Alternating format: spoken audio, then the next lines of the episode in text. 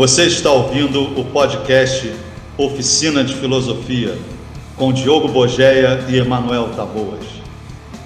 Fala pessoal, tudo bem? Estamos aqui mais uma vez no podcast Oficina de Filosofia. Eu e meu querido parceiro, meu querido amigo Diogo Bogeia. Queremos agradecer a todos porque essa semana chegamos aos 3 mil plays que a gente teve lá no podcast. A gente fica muito feliz com isso. Saber que 3 mil vezes ouviram a gente, isso é, isso é muito maneiro, é muito bacana. Vocês não têm noção do quanto que isso é importante pra gente. Então eu já lembro aqui a vocês que toda semana tem episódio novo no podcast. Só você entrar lá, tem em todas as plataformas de áudio que você imaginar. É só entrar lá também no arroba Oficina de Filosofia, que tem o link na bio. É só você clicar lá que ele já te leva de, direto. Lembrar né, que o podcast é uma das, das partes, é um dos braços do projeto Oficina de Filosofia. Vocês sabem já que tem o canal no YouTube com mais de 100 vídeos para vocês verem lá, todos com temas altamente filosóficos, muito bem apresentados e discutidos pelo meu querido amigo Diogo Bogeia. Tem alguns que a gente gente está lá junto, tem com o Eduardo Marinho, tem com uma galera bem maneira lá, acho que vocês vão gostar. Se inscrevam, tá? É muito importante para a gente também. Além disso, lembrar que o, que o projeto também tem o livro Oficina de Filosofia, que está na Amazon. Então, por favor, entrem lá. O melhor livro de filosofia que você ainda não leu, mas tenho certeza que você vai ler e você vai ficar apaixonado pela escrita do Diogo e pelos temas que ele, que ele comenta no livro e que ele discute lá para vocês. Então, essa semana a gente decidiu decidiu fazer uma coisa.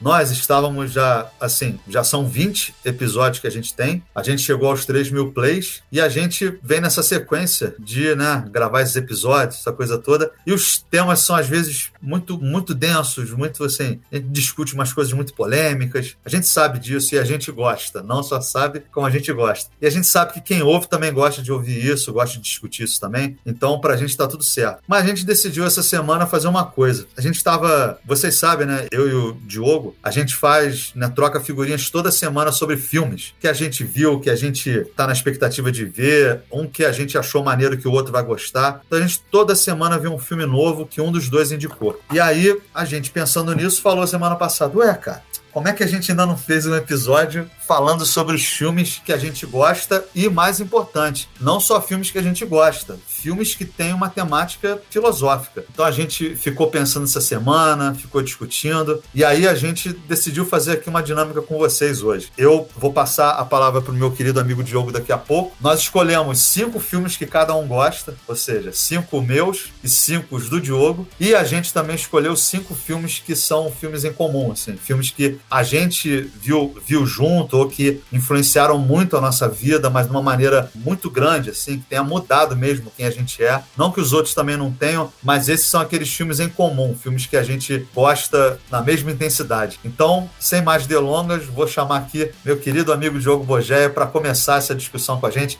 Vamos lá, Diogo. Fala, meu amigo Emanuel. Fala, pessoal. Um grande prazer para mim participar dessa conversa, estar tá aqui com o Emanuel, com vocês. Quero começar mais uma vez agradecendo muito vocês que estão seguindo a gente, que estão acompanhando a gente. Reforço o convite, entra lá no arroba Oficina de Filosofia no Instagram, segue a gente lá, todo dia tem postagem nova, manda mensagem pra gente lá no direct, participa aqui do podcast, manda um áudio pra gente com a sua questão, que a gente vai colocar aqui em algum episódio para conversar com vocês. A gente quer fazer esse projeto cada vez mais com vocês. Estamos agora no meio, já se encaminhando para o final de uma edição excelente do curso Oficina de Filosofia, né, Manuel? Do curso de Introdução à Filosofia, que tá bacana demais. E tem mais coisa vindo por aí, hein? Começa que o site já está diferente, já está oficinadefilosofia.com.br. E tá surgindo mais novidade aí no projeto que daqui a pouco a gente vai divulgar. Mas olha, essa ideia dos filmes foi sensacional, Emanuel, porque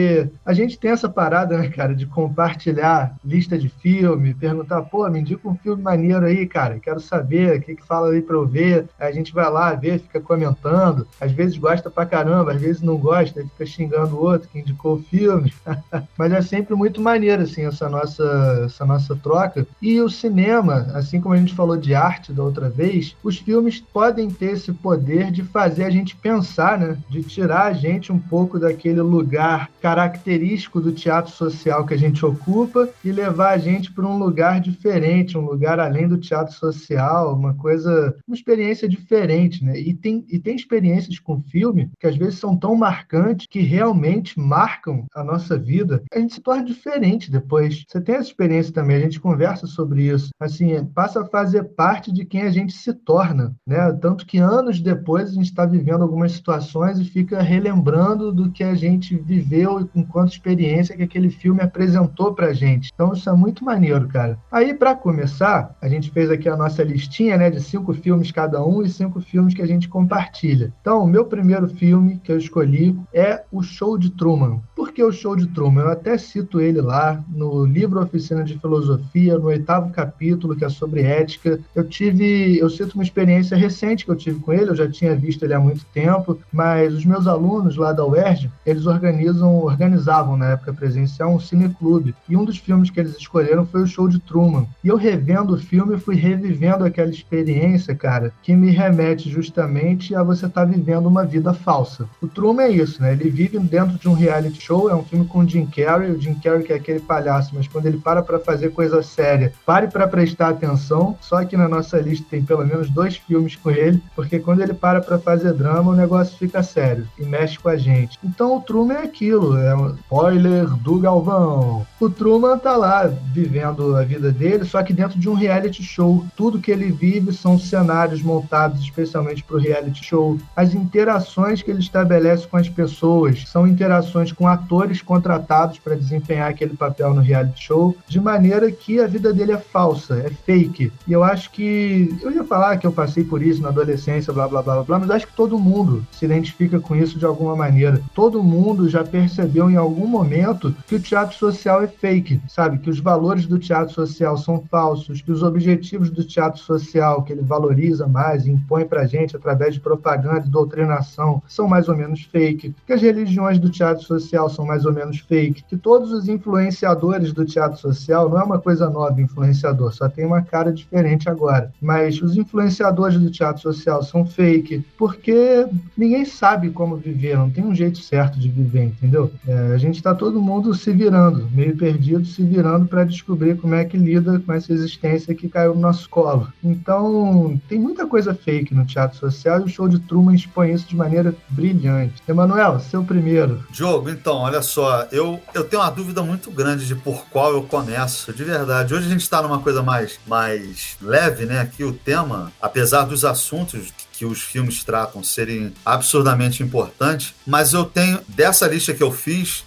tem um filme que foi esse que você citou, é sobre o que você falou, que realmente me fez sentir isso de uma maneira muito intensa. Que é um filme que eu não esperava, nunca me foi dito que ele existia, eu só fui né, conhecê-lo muito tempo depois, assim, dele já ter sido lançado. E eu lembro que ele foi dado numa aula como exemplo para uma teoria do, do Nietzsche. Ele tá, né, sendo discutido lá o Nietzsche, alguma coisa assim, e aí um professor professor, um, um, querido professor amigo meu, ele disse assim: ó, se vocês querem entender algumas coisas sobre valores, sobre a sociedade, sobre como é que acontece mesmo o comportamento e melhor ainda, quem o ser humano realmente é, as situações que mostram quem as pessoas são de fato, assiste esse filme. E aí ele falou o nome do filme, eu falei, que filme doido deve ser esse? Dogville, do Lars von Trier. E esse filme, eu fui igual um otário, a verdade é essa. Eu fui sem nenhuma, nenhuma noção do que ele era, ele só disse isso. Se você quiser entender melhor o que a gente está discutindo aqui hoje sobre o Nietzsche, sobre a vontade de potência, sobre os valores, sobre essa crítica que ele faz à sociedade, principalmente sociedade dos valores cristãos, você vai lá e assiste esse filme. E eu peguei o filme inocentemente, fui lá e botei. Eu lembro que esse filme eu vou contar aqui para vocês. Em 2000, 2006 que eu vi esse filme, eu ainda usava videocassete. Eu não tinha nem DVD ainda em casa. Eu botei ele no videocassete. Eu lembro que eu fui lá ver o filme e aí eu lembro que eu fiquei totalmente inerte quando eu tava vendo o filme. Nunca tinha acontecido isso comigo, do filme me fazer ficar o tempo inteiro preso nele de uma maneira que eu não conseguia desviar o olhar. E o filme é relativamente simples, né? É uma história de uma mulher que fica perdida numa cidade e aí nessa época tava tendo aquele spoiler do Galvão, tava tendo aquele movimento dogma, né? Que inclusive encabeçado pelo Lars von Trier, que é que você tinha o mínimo de recursos possíveis para fazer o filme, né? Uma câmera, o cenário não precisava ser muito rebuscado, nada disso. Né? Tanto que essa,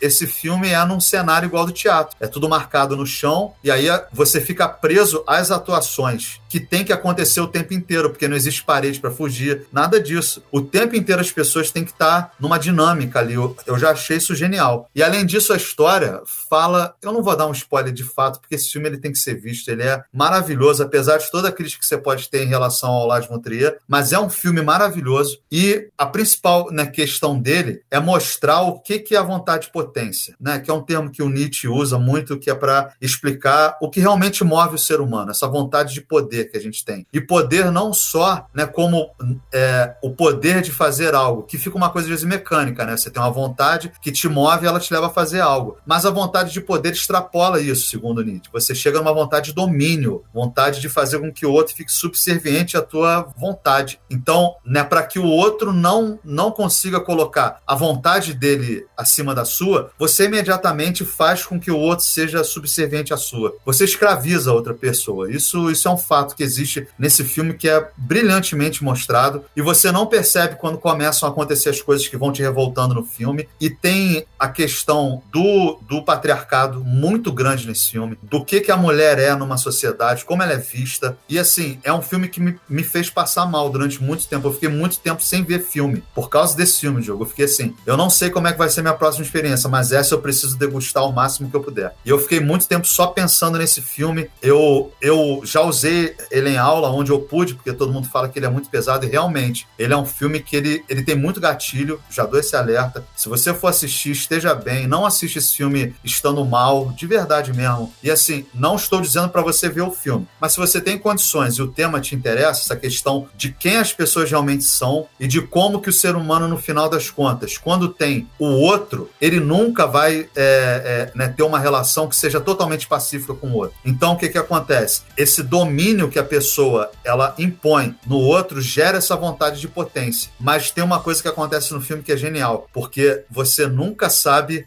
quem, na verdade, é que está demonstrando mais essa vontade do que o outro. É inacreditável. Você fica esperando e você aposta em um, aposta em outro, aposta no outro, aposta, e sempre surpreende. Você sempre fica, fica assim, eu não acredito. Sabe aquela senhorinha que você olha na sua rua e você fala assim, nossa, que senhorinha boazinha? Será que se, se ela tivesse a oportunidade de fazer exatamente o que ela quer, se ela tivesse a oportunidade de, ao invés de, de olhar né, para você e falar, não vai na rua, olha, não, não fica perto do meu portão. Se ela tivesse a oportunidade de fazer o que ela realmente está sentindo naquela hora, o que, que ela seria capaz né, de fazer? Então, esse filme mostra muito isso. Eu recomendo que você assista, mas com todo cuidado. E é um filme que absolutamente me deixou marcado para sempre, Diogo. Dogville é o filme mais Nietzscheano que existe. O filme mais Nietzscheano que existe. Para você que gosta de Nietzsche ou tem interesse, assista Dogville que filmaço, filmaço. Também explodiu minha mente. Meu segundo filme, por falar em explodir a mente, se chama O Predestinado. O Predestinado é um filme com Ethan Hawke. E como é que eu conheci esse filme? Deixa eu contar para vocês. Toda vez que eu fico de férias, uma das primeiras coisas que eu faço é entrar no Google e botar filmes que explodem nossa cabeça. Aí, se eu não achar listas boas em português, eu boto Mind Blowing Movies, filmes com plot twist, filmes que têm reviravoltas surpreendentes. E vou fazendo listas e listas listas e listas de filmes que eu vou vendo, várias listas de vários lugares do mundo, de vários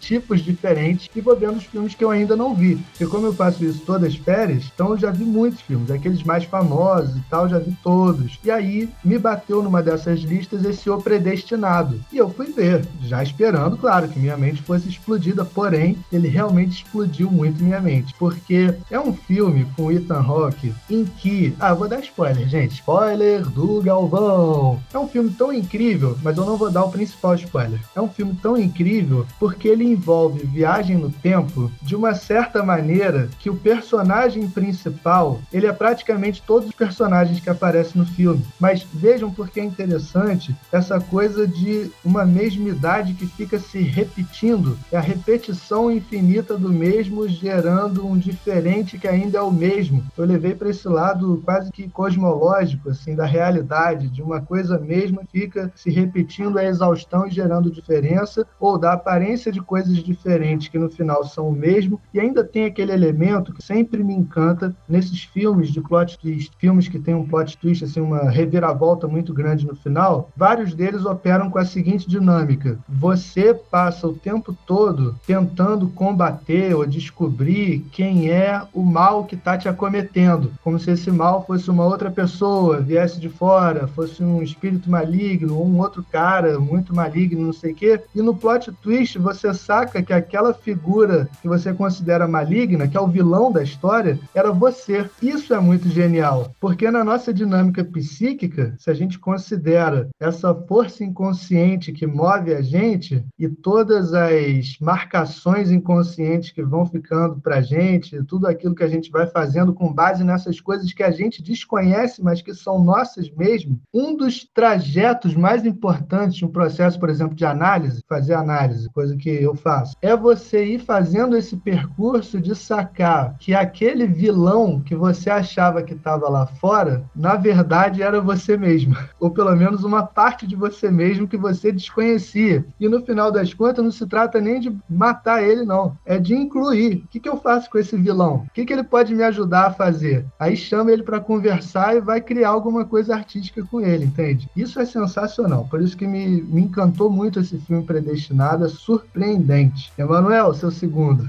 Jogo, eu lembro quando você me indicou esse Predestinado que eu vi, eu fiquei do mesmo jeito. Eu fiquei impactado de verdade. Esse filme é muito absurdo. Recomendo muito que vocês vejam. E tem, e tem umas atuações que são muito sensíveis no filme. Eu, eu sempre gosto disso, atuações sensíveis, né? Bom, mais uma vez eu tô na dúvida de qual que eu falo, que eu tenho mais quatro para falar aqui, mas eu acho que eu vou seguir um pouco a linha e vou falar de um filme que não só para mim, mas acho que para muita gente, além de ser um clássico, pela filmografia dele, ou seja, esse diretor que eu, que eu, que eu vou citar, pela filmografia dele, pelas temáticas que ele aborda, que é o, o Stanley Kubrick, ele é um diretor altamente corajoso. E o que a gente está falando aqui sempre nos nossos cursos, né, ou na, no nosso podcast, desculpa, no, nos nossos podcasts, é que a gente gosta desses caras que são corajosos, que são aqueles que vão contra o tempo que eles estão. Assim. E o Stanley Kubrick é um diretor desse, é um cara que ele pega o que está sendo feito, ele fala assim, eu vou fazer exatamente o contrário. Inclusive tem um outro filme dele que eu não vou citar aqui, que é De Olhos Bem Fechados, que é um dos, um dos melhores filmes que eu já vi na minha vida, então assistam. Mas o que eu vou citar aqui é um clássico pelo motivo óbvio, porque ele veio antes, né, na minha vida, e ele foi um outro de, um desses outros filmes que me impactou e que eu fiquei pensando pensando nele semanas. Esse eu penso até hoje. Eu penso até hoje. Que é o Laranja Mecânica. É um filme que ele é, além de muito bem feito, muito bem feito, muito bem filmado. A escolha da trilha sonora dele é espetacular. Os atores são incríveis,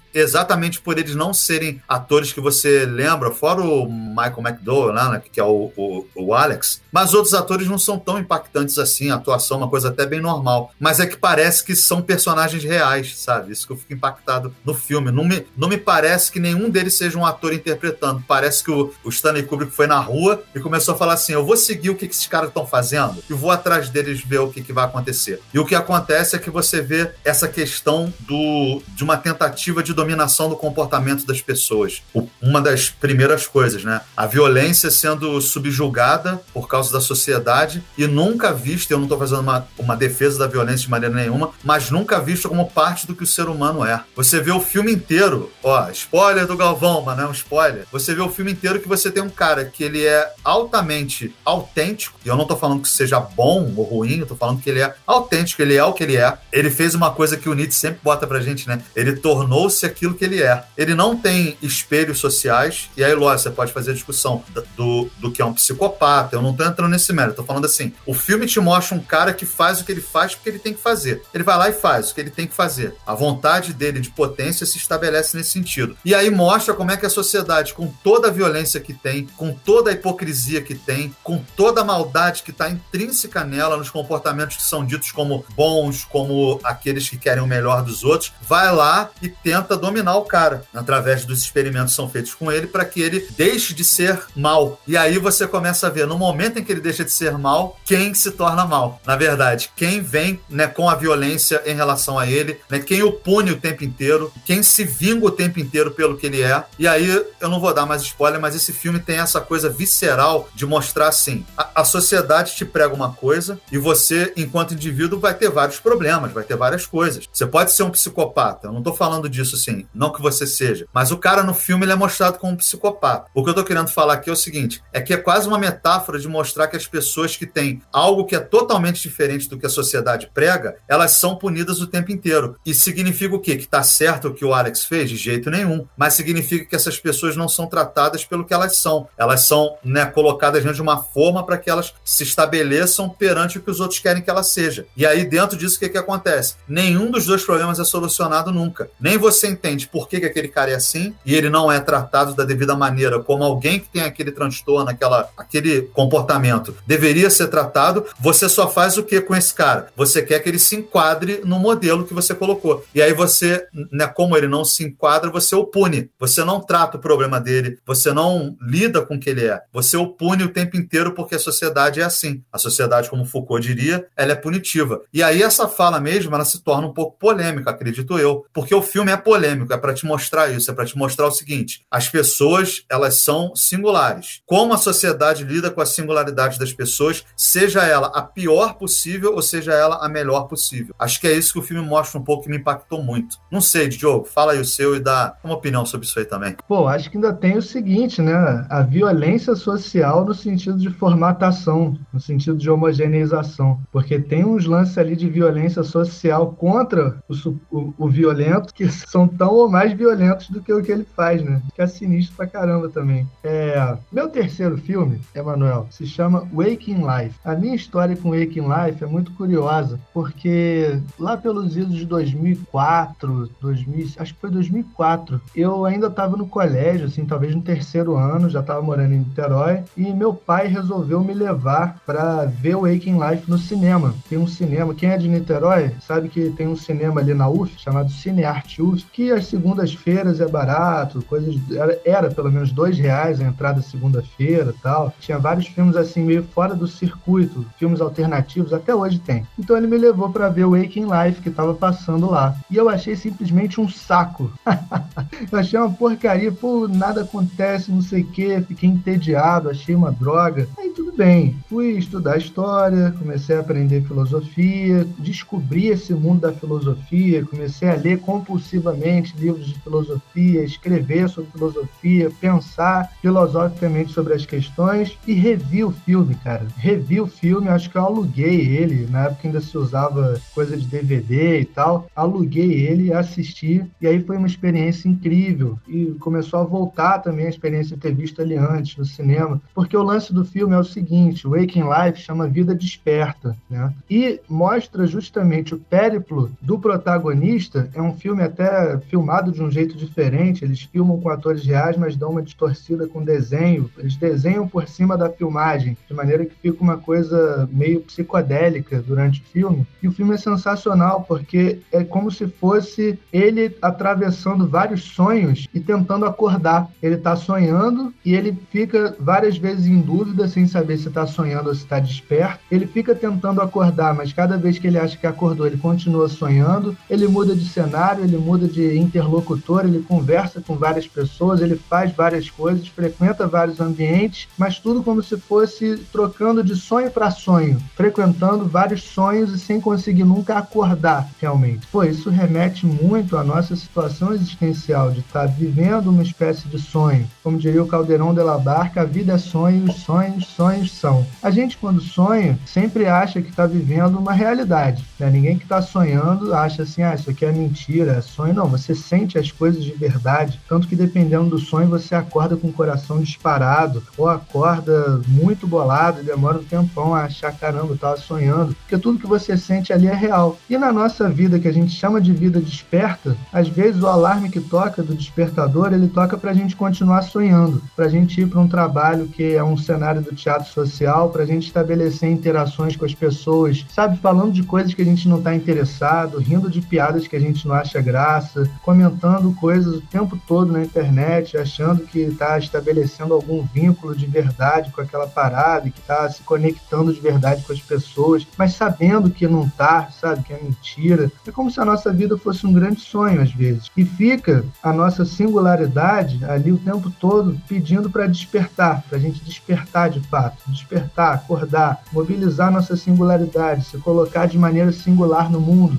Parece que a gente tem um gosto de continuar sonhando. Engajando, né? A gente vive se engajando em coisa que a gente sabe que é mentira, já sacou há muito tempo que é mentira, mas continua se engajando só para continuar dormindo. Então esse filme, além de tudo isso, todas as interações que ele estabelece trazem questões filosóficas. É um filme com vários diálogos, conversas super filosóficas que trazem várias questões filosóficas abordadas de maneira filosófica. O filme é um deleite para quem gosta de filosofia. Recomendo muito. É, esse filme é muito bom. Também gosto muito do Waking Life. Muito bom mesmo. É, então, Diogo, o... eu, tô, eu tô com essa dúvida agora, cara, de como é, seguir aqui essa lógica, porque agora só faltam mais três. E aí eu vou colocar aqui um filme que eu gosto muito, que me foi apresentado pelos alunos do nono ano da escola que eu dava aula. Muito doido isso. Teve uma época que eu fui dar, fui dar aula num colégio e aí estavam sem professores para o nono ano de era uma matéria chamada Cidadania. E aí eu tinha que dar essa matéria e tinha umas temáticas lá muito loucas que eles colocavam. O que é ser um cidadão? O que é o amor? O que é a justiça? E a gente trabalhava isso. E aí eu lembro que uma menina numa aula falou comigo assim, professor, eu tava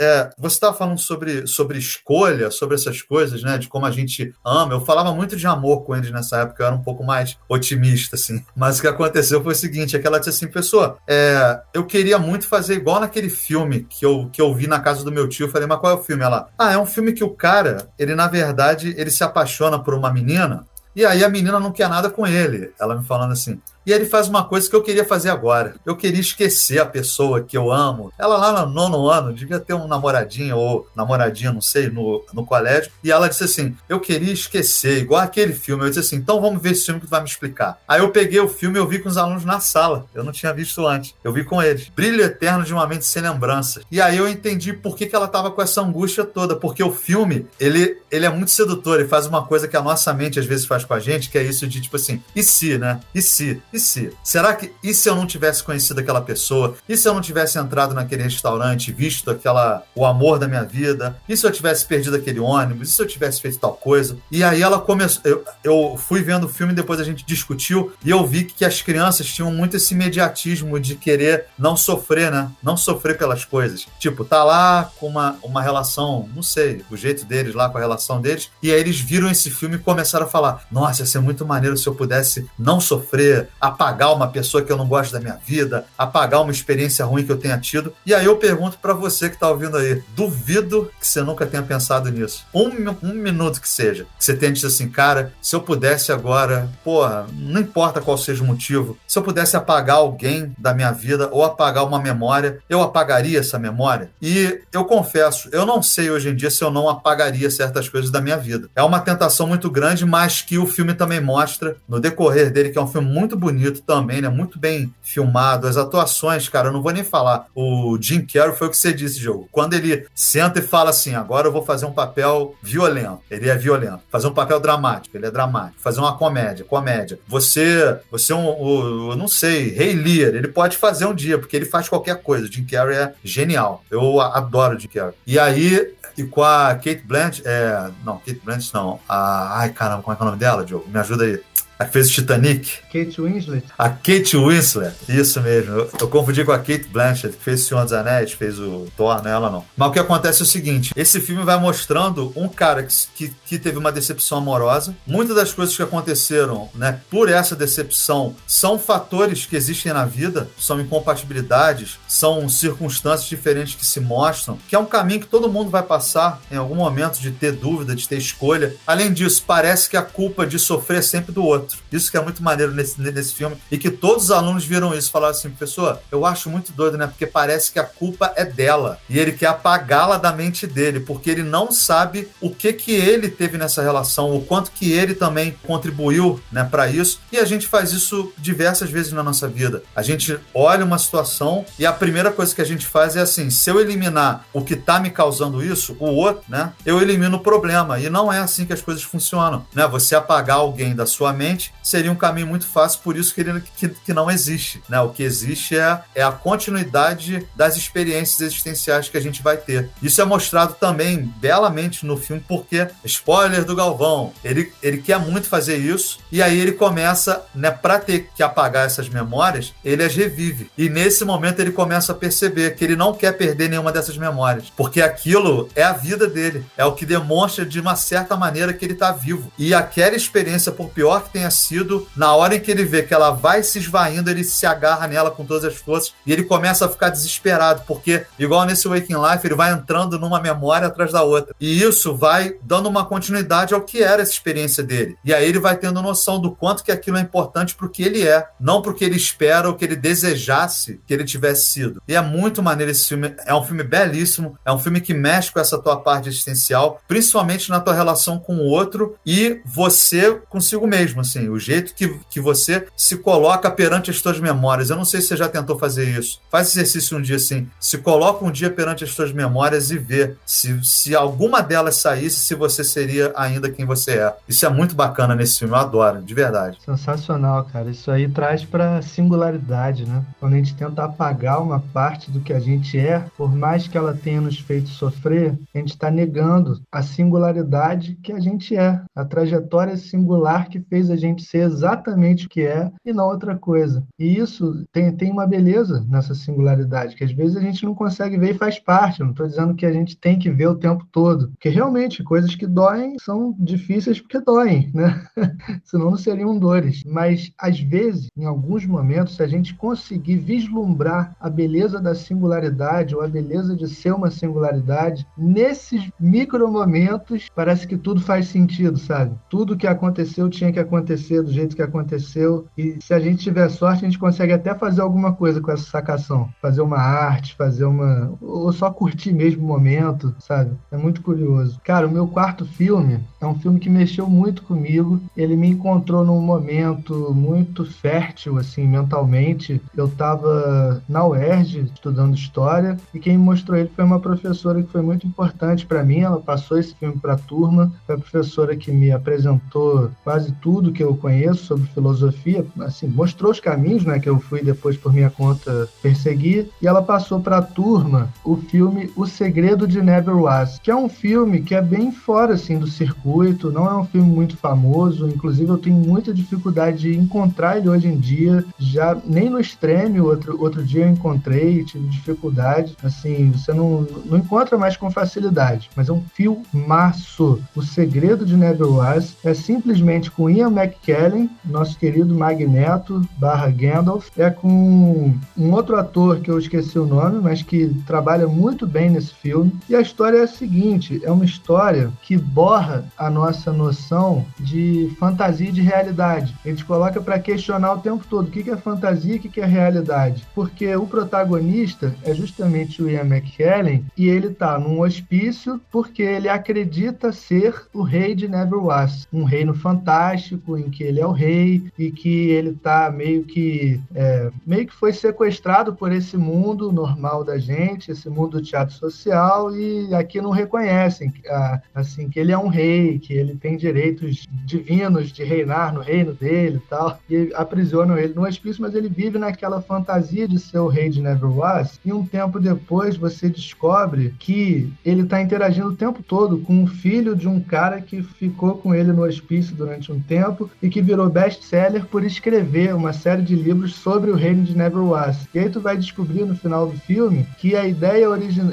Aí a pessoa acha, né, durante o filme, que a loucura dele é achar que ele vive dentro daquela sequência de livros. Como se tivesse, sei lá, tem um livro muito famoso hoje, Harry Potter, e tu ter a viagem que você vive dentro de Harry Potter. Só que aí vão descobrir que o pai do cara ficou internado junto com ele um tempo e que a ideia original do Neverwise, esse reino fantástico, é o dele, é dele, né? E o cara copiou a ideia dele e criou uma série de livros e inclusive teve um filho e colocou o nome do filho como o nome do personagem principal da história de Neverwise e tal. Mas enfim, só vendo para você ter ideia, porque o tempo todo ele te leva para esse lugar. Mas então o que é fantasia? O que é realidade? Esse cara acredita que é o rei de Neverwise, mas eu acredito que sou Diogo Bogé, eu acredito que sou professor de filosofia, eu acredito que sou casado, eu acredito que sou filho de fulano de cicrano. Todas essas narrativas, essas identificações, essas construções não são fictícias em algum lugar, assim, de alguma maneira? Onde está inscrito na ordem do mundo, do universo, da natureza, que eu sou Diogo Bogé, sou professor de filosofia e que sou casado e que sou filho de fulano e cicrano? São construções, são narrativas, né? São ficções que se constroem sobre nós. Assim como ele construiu uma ficção sobre ele próprio. E no final você descobre que o reino até existe de fato, só que de sucata. Ele construiu para ele um reino e se autoproclamou rei. E quantas vezes a gente não faz isso, né? Criando criando narrativas para nós em que a gente constrói castelos de sucata e se autoproclama rei da nossa própria historinha, como se a gente fosse muito especial, que a gente fosse muito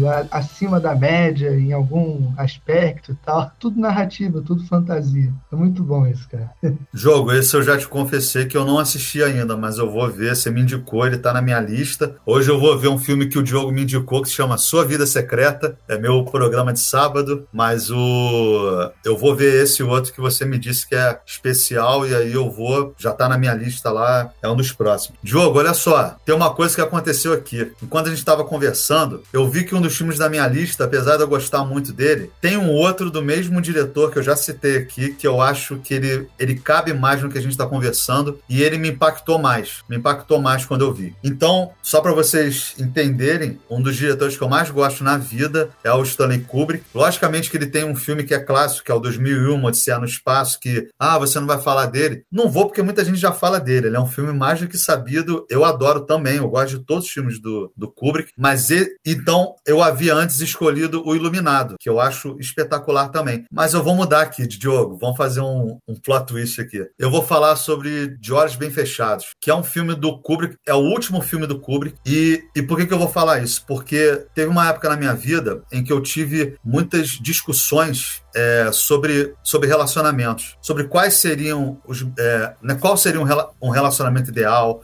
por que, que, algumas coisas não davam certo? Por que, que outras davam certo? Esse filme é de 94, eu acho. Eu tinha quase na mesma época, eu tinha 16, 17 anos, não lembro. Eu vi um pouco depois, mas eu era novo ainda. E eu lembro que eu ficava tentando entender por que, que, que, não, que certas coisas não se encaixavam, por que as pessoas não faziam o que estava programado no relacionamento, né? Tipo assim, se eu me caso com alguém, acabou, eu me casei com alguém, o meu desejo acabou por outras pessoas. A minha vontade de fazer outras coisas sem aquela pessoa tinha que acabar. Isso eu tinha de 15 para 16 anos, tá? gente? E aí o que que acontece? Eu vi esse filme e aí eu comecei a entender umas coisas. Vou dar um spoiler de uma cena, spoiler do Galvão, mas essa cena ela é emblemática, porque o filme narra a seguinte história, né? É um cara que é casado com uma, né, ele é casado, tem uma filha, ele é médico, ele é um cara muito bem sucedido, tal. E aí ele ele um dia tá conversando com a esposa, e essa cena é que dá o, o, o roteiro inteiro, que faz com que o filme se desenvolva. É espetacular essa cena, que ele tá fumando um baseado com a mulher dele, né? Ele eles são aquele casal que nas festas, assim, tá tudo né, bem arrumado. E aí, não vou dar esse spoiler, não, mas vai tendo algumas coisas que vão sendo mostradas na festa em que eles estavam, nas relações que eles têm, em que você vai vendo que nem tudo é o que parece. Mas essa cena do quarto, ela é espetacular, por quê? Porque é só o Tom Cruise e a Nicole Kidman, que eram casados na época, o que já deixa a cena ainda mais difícil de entender como é que foi feita. Eles estão. Ela tá nua, ele tá semi-nu, ele tá coberto um pouco, mas sem, sem camisa, eles estão, tipo, relaxando eles tiveram a vida deles da sociedade, marido, mulher perfeito. Aí ela pega, acende um baseado lá, a filha já tá dormindo e eles vão fumar. Quando eles estão fumando, eles começam a ficar altos, né? Assim, alterados, não sei o quê. E aí, de repente, eles começam a entrar numas conversas que ela pergunta: Ah, ele é cirurgião plástico, que é pior ainda. Aí ela pega e fica assim: Você fica lá com as suas pacientes, apertando os peitinhos dela. Você acha que eu não sinto nada? Aí ela fala: Você não sente ciúmes de mim? Aí ele fala: Não, nenhum ciúmes de você. Aí ela diz: Mas por que, que você não sente ciúmes? Aí ele fala, porque você é minha mulher, a gente tem uma filha e a gente tá casado. Aí ela começa a rir, gargalhar.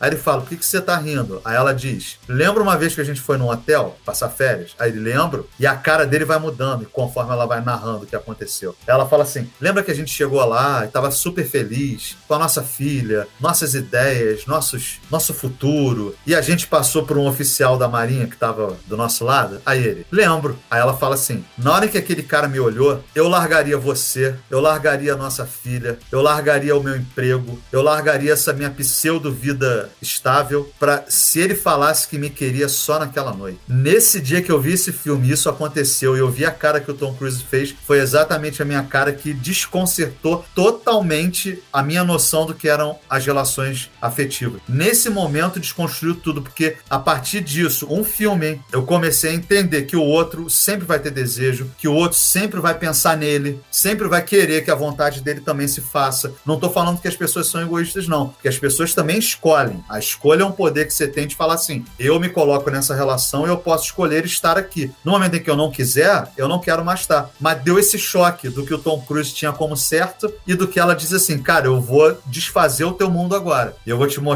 que nem tudo é o que parece. E aí o filme se desenrola de uma maneira brilhante, as cenas são muito bem estabelecidas. A trilha sonora desse filme, que fica assim, aquele. É espetacular, você fica tenso o filme inteiro e mostra esse lado das coisas. Quem somos nós, né, né, de fato? Né? Quais são os papéis que a gente desempenha na sociedade e por que raios a gente acredita neles. É incrível esse filme, jogo. É, foi, foi só por causa disso que eu mudei, porque eu acho que ele tem uma pegada mais existencial do que o Iluminado. Incrível, cara, incrível. Como é aquilo que a gente falou no início, né? Como uma experiência com um filme pode marcar de tal forma a nossa trajetória que muda a maneira como a gente vê o mundo, como a gente se vê, como a gente entende as relações. Isso é fantástico na arte, cara. O meu quinto filme é um filme que também me marcou muito. Eu também assisti ele bem mais jovem, assim, e se eu não me engano também foi alugando DVD, numa daquelas que a gente alugava DVD no sábado para devolver na segunda, sabe? Uma coisa muito comum para as pessoas da nossa cidade.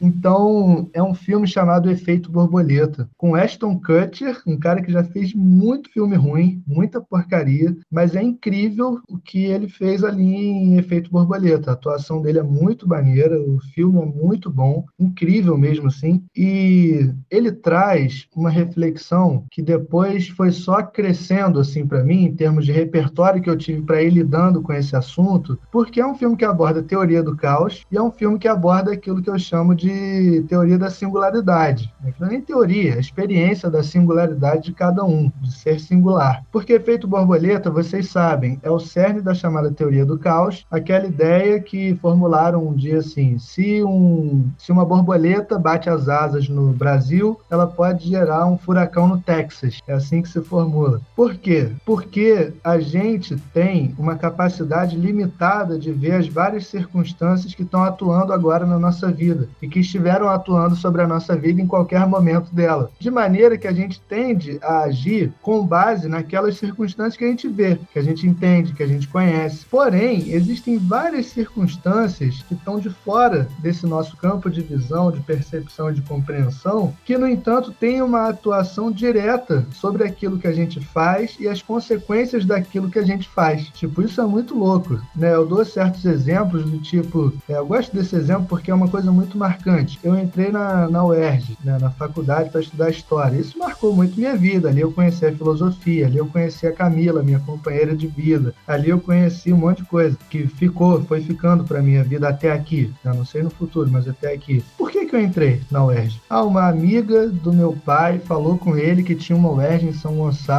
na qual tinha um curso, curso de licenciatura que de repente eu podia querer. E nesse mesmo ano eu passei em estudos de mídia na UF, passei em, em história, acho também na Unirio, mas fui para lá porque essa pessoa que eu não sei quem é indicou um curso para o meu pai e ele me indicou e eu acabei indo fazer. Como essa pessoa que eu não sei quem é conheceu essa UERJ? Isso é um ponto chave da minha história. Sem esse pedaço, a minha história jamais seria seria o que se tornou. E, no entanto, eu não sei. Ainda hoje eu não conheço essa circunstância chave da minha história para ter se tornado o que se tornou, entendem? E no filme é, é um, um, grande drama, uma tragédia, se vocês quiserem, do Ashton Kutcher descobrindo que tem o poder de voltar no tempo para alterar alguma coisa. Ele pode voltar num momento específico de alguma coisa que ele viveu, alterar aquele momento e ele fica fazendo esse exercício de voltar ao passado, nos momentos que ele viveu, para tentar consertar a sua sua vida, consertar a sua existência no sentido de ficar com a namoradinha dele de infância que ele queria ficar. E aí ele vai tentando entender assim, onde foi que deu errado? Foi em tal momento. Aí ele volta lá e conserta, ou faz o que ele acha que é consertar. Só que aí quando volta para o presente, aquela pequena circunstância que ele alterou, alterou toda a trajetória da vida dele e dos envolvidos na situação, de maneira que em geral a situação está com outros problemas terríveis que ele nunca imaginou que teria que enfrentar. Isso é sensacional porque a gente vive fazendo esse cálculo neurótico de ficar pensando: onde foi que deu errado minha vida? Onde foi que se eu tivesse feito diferente as coisas teriam dado certo? Se tal coisa fosse diferente, tal coisa teria dado. Gente, esse é um exercício impossível. É um exercício impossível. Porque por mais que se voltasse lá, a gente só ia poder fazer o que as circunstâncias determinaram que a gente fizesse, né? E por mais que se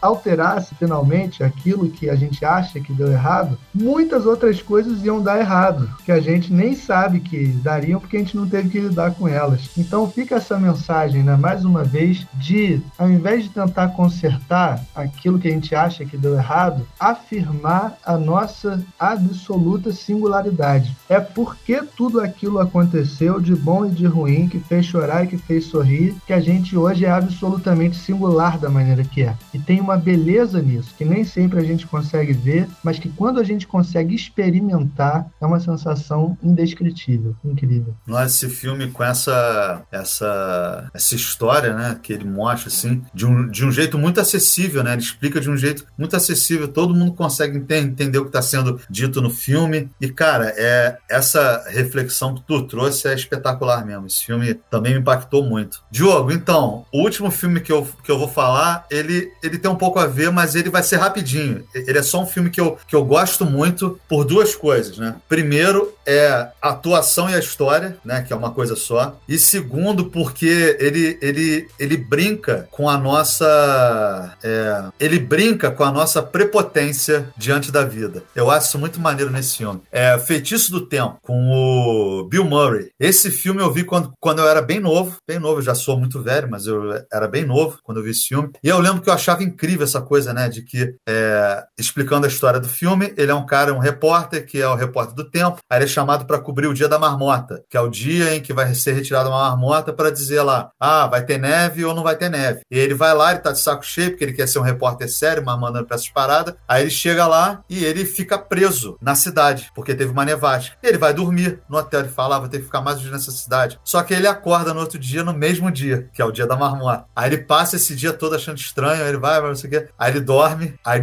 aí ele quebra um lápis, lembra essa cena? Então ele quebra um lápis pra ver se era. Aí quando ele acorda no outro dia com a mesma música, aquela I got you, baby. Tan, tan, tan. Aí ele quebra o lápis, o lápis está inteirinho lá. Aí ele descobre que ele não sai nunca do mesmo dia. Ele acorda sempre no mesmo dia. E aí vai mostrando que é uma maldição, né? Ele fica, meu Deus, o que eu vou fazer agora? Aí de repente, quando ele percebe, ele fala assim: pô, eu posso fazer o que eu quiser nesse dia. E ele começa a perceber que ele vai lá, ele pode entrar no banco, ele pode xingar todo mundo, o que é muito maneiro nesse filme, que mostra que a gente deveria viver desse jeito. Tipo assim, né? Como se aquele dia fosse o último nosso. Tem essa relação, né? É o nosso último dia, por isso que ele se repete, é o último dia dele. É o, o nosso último dia sempre é o dia que a gente acordou. Acordou é o nosso último dia. Aí se você dormir no outro dia acordar ou não acontecer nada, você pode ter um outro dia. É muito maneiro isso. Então, ele começa a mostrar que a gente deveria fazer mais o que a gente gosta, é, dar valor às pessoas que a gente gosta, não deixar que certas pessoas pisassem na gente. É muito maneiro. Mas aí chega um ponto no filme que vai mostrando que ele tenta mudar, fazer com, com, com que uma mulher se apaixone por ele. Aí ele só descobre, não vou dar o spoiler, tá? Mas fala sobre essa nossa tentativa de, de prepotência, de tentar é, mudar as coisas ao nosso bel prazer também, manipular as situações. Então esse filme tem tanta coisa rica para falar que eu não vou falar muito sobre ele, eu vou deixar que você assista. Mas a história, o principal é isso, é que ele fica preso no mesmo dia e aí ele vai repetindo a ação, o eterno retorno, né, que a gente fala, das ações, as coisas sempre acontecem do mesmo jeito, da mesmo, das mesmas possibilidades. O que muda é a sua postura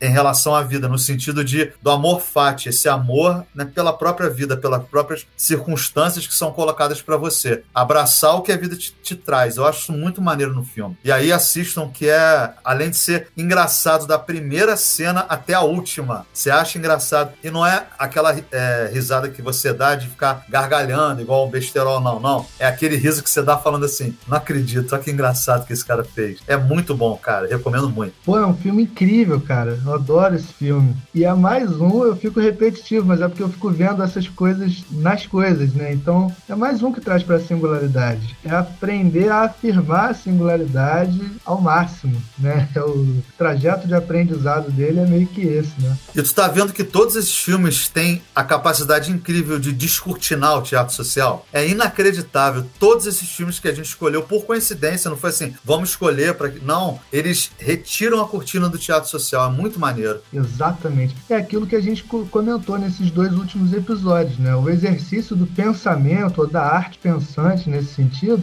vai além do teatro social. É justamente aquela que rasga a cortina e fala aqui, cara, olha só, você tá aí viajando no teatro social, olha só, tem mais. Nesse sentido, tem uma, tem uma profundidade maior a coisa. Para com isso. Isso é incrível mesmo, cara. Agora, cara, rapidinho, então, os nossos cinco. Eu sugiro que a gente faça assim: eu canto aqui o, filme e cada um faz um comentário do que, que mais chamou a atenção naquele filme, assim. O que, que é um mais maneiro naquele. Isso, um Demorou. Papum. Então, ó, um, Matrix. Caraca, Matrix quase que dispensa comentário. Mas assim, eu vou escolher um, um momento, assim. Na verdade, são dois, mas que tem a mesma mensagem. Quando ele tá lutando com o Morfeu, o Kung Fu lá, e aí ele não consegue acertar o Morfeu, o Morfeu fala: pare de tentar me acertar e me acerte. Que é a mesma coisa quando ele tá tentando entortar a colher e o moleque fala: para de tentar entortar a colher. Não é a colher que entorta, é você. Tem essa coisa assim, sabe? Ao invés de ficar tentando controlar racionalmente o processo, entra na porra do processo e vai, sabe?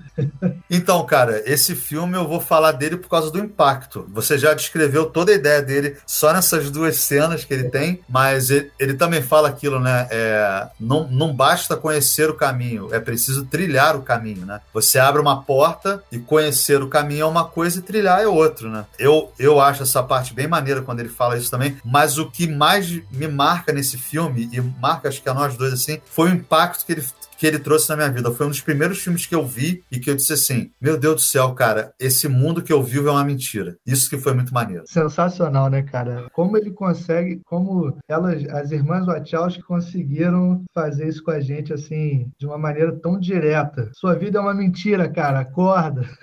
E na porrada, né? O filme tem luta, tem essa coisa da porrada, né? porrada. né? Muito Incrível. bom. O segundo filme que a gente escolheu é o Donnie Dark. O comentário que eu quero fazer sobre o Donnie Dark é o seguinte, que eu revi ele muito recentemente. Eu tinha visto ele moleque, assim, não tinha sacado grande coisa, mas eu vi recentemente. Eu quero fazer uma reclamação pública contra as pessoas que estão dizendo que não dá para entender nada, que é uma viagem absurda, não sei o que. Cara, vê direito o filme, gente. As questões estão todas ali, as sacadas estão todas ali, até o encadeamento da história do filme tá ali. Filme sensacional. E eu vou ter que destacar aquela belíssima cena. O cara tá lá no cinema, aí ele fica interagindo o filme todo com um cara vestido vestido de coelho, e tu não sabe nem se tá lá, se é uma alucinação dele, coisa do tipo. Aí ele fala: Por que tu fica aí vestido com essa roupa de coelho, igual um idiota? Aí o coelho vira para ele: Por que tu fica aí vestido com essa roupa de homem, igual um idiota? Caraca, Emanuel, isso para mim é... valia o filme, não precisava ter mais nada. Se tivesse essa cena em um filme, eu nunca ia dizer assim: Ah, que filme ruim, não entendi nada, não sei o que, não. Já valeu o filme.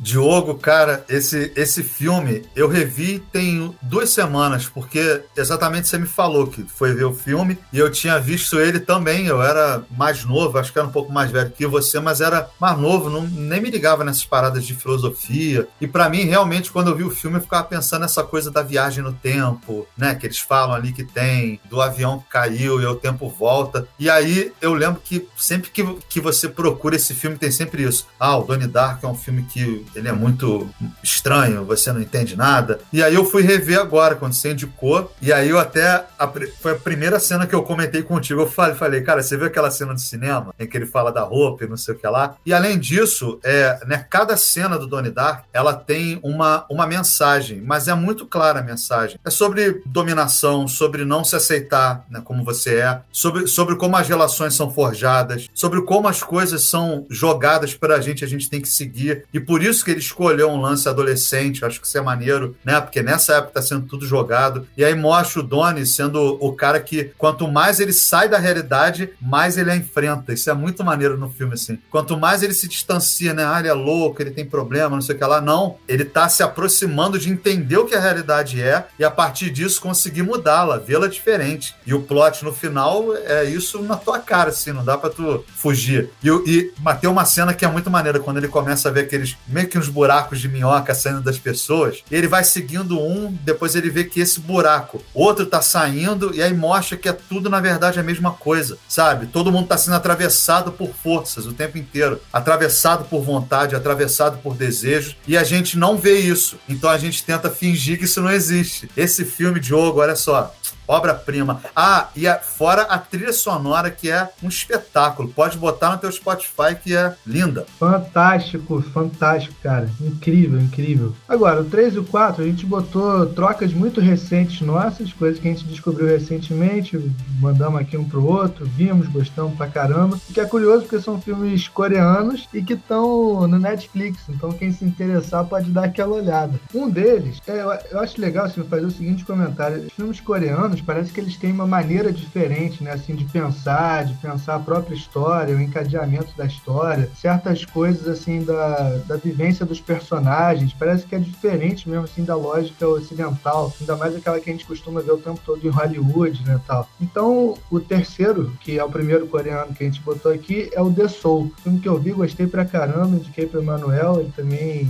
gostou, e eu achei interessante, tem várias questões ali maneiras, né, cara, questões sobre teatro social, social, repressão social, né? Tu vê que o cara se mostra de um jeito, mas ele na verdade é de outro. E também umas questões ali sobre identidade, né? Quem é você quem você pode ser se mudar alguma coisa. Coisas muito interessantes que tem ali. O que, que tu achou? Bicho, só, só vou falar uma coisa sobre esse filme. Esse filme, ele, ele tem uma história muito bem feita, muito bem amarrada. Você não consegue não entender o que o cara tá dizendo, mas é tudo mostrado de uma maneira diferente. Isso é incrível, isso que você disse, né? Que eles mostram tipo, as relações afetivas de uma maneira diferente, que não é o mesmo jeito que a gente vê, o jeito que as pessoas se, se tratam no trabalho, né? O que cada um tem que fazer, desempenhar o papel ali é bem diferente, mas a questão do que é a singularidade ali é mostrada de uma maneira que eu fico abismado e, né, principalmente, é, o que que determina as tuas vontades, o que que determina quem você ama, o que que determina o que você realmente quer na vida. Eu acho que essa que é a questão que vai permear todos esses filmes. O que, né, quem você é, de fato. E por isso que eu digo, os filmes a gente escolheu levando em conta essa questão da coragem deles. De todos esses filmes são altamente corajosos porque eles botam um espelho na tua cara e te perguntam assim: quem você é, através de cada personagem que é mostrado ali. Será que você é o que julga, o que é julgado? Sempre tem isso ali nesses filmes. E além disso, esse filme ele tem, ele tem assim um final que é inacreditável. É uma coisa assim, vai esperando o final, gente. Se você for vê-lo na Netflix, na hora que chegar no final que tu falar,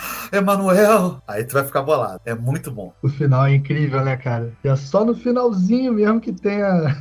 aquela parada assim que você fica, nossa, muito maneiro. O quarto filme também é coreano e, cara, esse eu gostei demais. Gostei demais. Tive até a oportunidade de conversar sobre ele com o Galvão e a Luana, que também curtem muito. Um abraço, Galvão Luana, que também curtem muito parada coreana, assim, até mais, vem mais do que eu, né? E eles, eles disseram que gostaram mais de Rastros de um sequestro do que de Parasita, pra vocês terem uma noção. E eu fico balançado, de falar a verdade. Eu fico balançado entre Rastros de um Sequestro e Parasita, que eu achei muito incrível, sensacional. E é aquilo, né, cara? É meio que uma tragédia também. É, é, um, é uma tragédia, assim, um trágico. E aí me remete, claro, ao Nietzsche, o sentido da tragédia, né? Como o encarar a impossibilidade de consertar a existência e de chegar a um final feliz absolutamente feliz ou, sabe, de obter um sucesso absoluto de uma vez por todas. A gente vive meio que embalado por essas fantasias impossíveis e a tragédia é meio que aquilo que vem mostrar pra gente assim, cara, esses sonhos de felicidade absoluta, sucesso absoluto são impossíveis. A vida é trágica, sabe?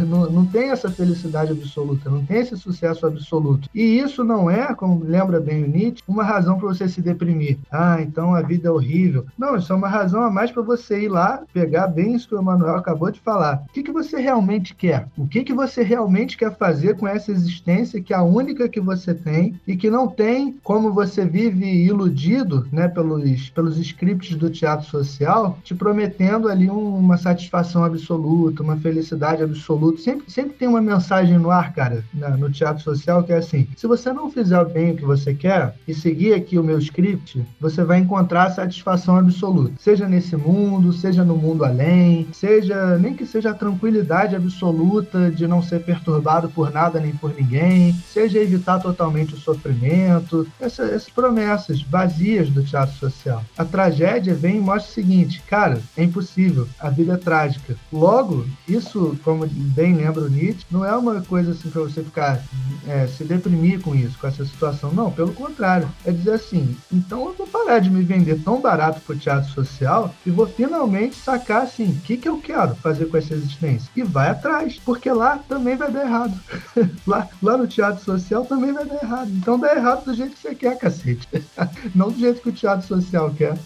Cara, você falou tudo sobre esse filme. O que eu vou falar aqui é para atrair a galera para ver esse filme. É que ele é, ele é um, ele é um filme policial, né? Ele é um filme de investigação, essa coisa toda. E ele é incrível nesse aspecto também. Ele tem um aspecto da, da crítica filo, é, filosófica que o Diogo já explicou, mas ele é um filme que consegue juntar espetacularmente essa questão filosófica permeando todas as cenas dele, todas as cenas. Não tem uma cena dele que não tenha alguma crítica. Isso é inacreditável. O cara tá escrevendo num caderno, tem uma crítica. O cara tá olhando para a janela, você percebe que o cara quis passar uma imagem, uma mensagem, uma imagem. Mas se você for ver o filme e aí tentar deixar entrar essa crítica filosófica, só né, pelo thriller que ele é, eu recomendo também, porque é muito bem feito. Muito bem feito. E tem plot twist também. E por falar em plot twist, o nosso quinto filme tem um dos plot twists mais fantásticos da história do cinema. Obviamente foi assim que eu conheci ele também, nas minhas listas de férias de plot twist.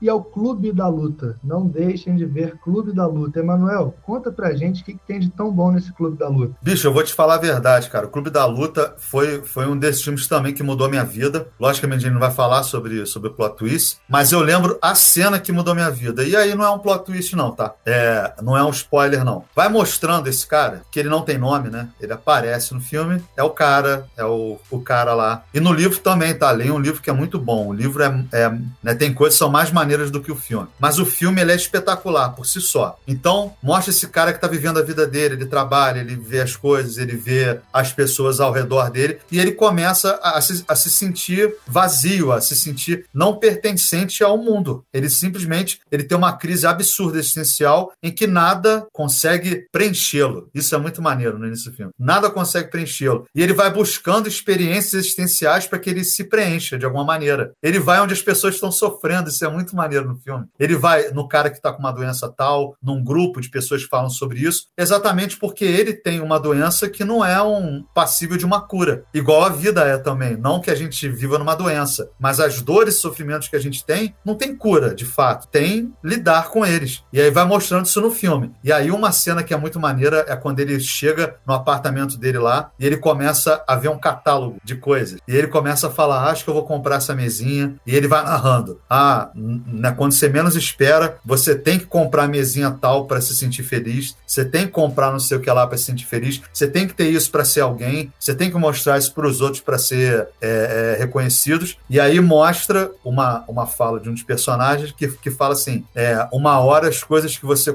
consome acabam consumindo você. Pronto, não falo mais nada desse filme porque eu não quero dar spoiler. E é inacreditável essa ideia toda do filme. As coisas que você consome acabam consumindo você um dia. Caraca, incrível, cara. Incrível. O foda é que toda vez que a gente fala desse filme, a gente quebra a primeira regra do Clube da Luta.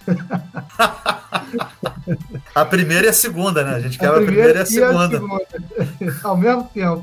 Gente, mas assiste esse, mas assiste esse filme só para ter essa experiência do plot twist. Vale muito a pena também, muito a pena. Gente, se não assistiu, assiste, é muito sensacional. Gente, com isso chegamos ao final da nossa lista de 15 filmes que explodem a nossa cabeça, que explodiram a nossa cabeça. Espero que vocês tenham gostado de passar esse tempo aqui com a gente. Continuem seguindo o podcast, continuem ouvindo o podcast. Mandem para os amigos de vocês, mandem para os familiares de vocês, mandem para as pessoas que possam gostar, manda para as pessoas que são super conservadoras e não vão gostar de nada, só para perturbar o saco delas também, que elas te perturbam com as paradas delas, porque você não pode perturbar elas com as paradas de vocês. Ó, sigam lá, Instagram, arroba Oficina de Filosofia. Manda sua mensagem lá pra gente, a gente quer ver. Manda um áudio lá pra gente, que a gente coloca aqui no episódio e vai conversar com você ao vivo e gravado no podcast que você vai ouvir. Você pode se ouvir no podcast, você pode participar do nosso podcast Fato. Gente, está muito legal fazer isso aqui. Cada dia a gente gosta mais, está sendo um prazer enorme e queria deixar um grande abraço para todos vocês que estão acompanhando a gente. Sigam com a gente, que a gente segue com vocês. Valeu, pessoal. Valeu, um abraço.